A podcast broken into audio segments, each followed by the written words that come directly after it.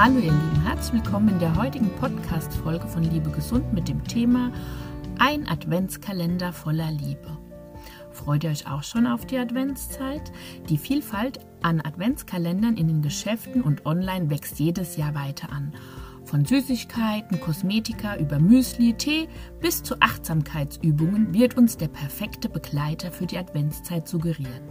Meist merken wir schon in den ersten Tagen, dass sich die Abwechslung in Grenzen hält. Die Langweile, zum Beispiel bei nur die eine Schokolade von dem einen Hersteller, ist vorprogrammiert. Wie also behalten wir uns diese kindliche Neugier und die Vorfreude und können gleichzeitig noch unsere Liebe stärken? Mit einem Adventskalender zum Selberfüllen. Für viele Eltern ist die Füllung des Adventskalenders eines der schönsten Jahresrituale. Mit Liebe und Empathie wird durch die Regale gestöbert. Auf der Suche nach Süßigkeiten oder Spielen wird Sinnvolles mit Kitsch gemischt und teilweise wandert sogar etwas Gesundes in die Tütchen. Diese investierte Vorarbeit wird meist belohnt.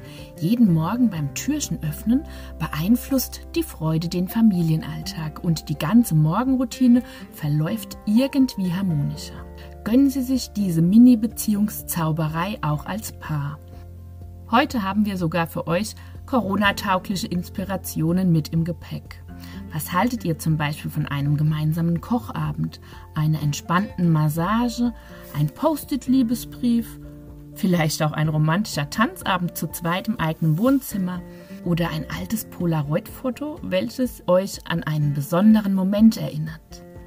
Natürlich aber auch eine Lieblingsnascherei darf nicht fehlen. Ihr seid euer Kreativdirektor und kennt die Vorlieben eurer Lieblingsmenschen.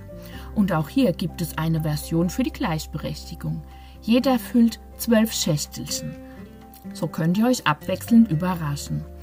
Ach ja, manche von uns haben viel um die Ohren. Ob der Kalender am 1.12. fertig gefüllt in eurer Wohnung stehen soll, ist fraglich. Vielleicht möchtet ihr jeden Tag spontan nach eurer Stimmung den Inhalt bestimmen. Auch das Öffnungsmoment ist an keine Tageszeit gebunden und das Ende des Kalenders ist ebenfalls eure freie Wahl. Wer schreibt euch vor, dass der Kalender am 24.12. enden muss?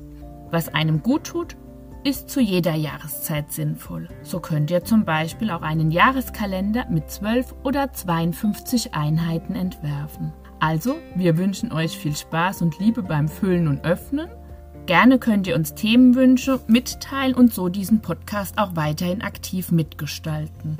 Am besten abonniert ihr ihn gleich, damit ihr bei eurer Liebeskultur auf dem aktuellen Stand bleibt.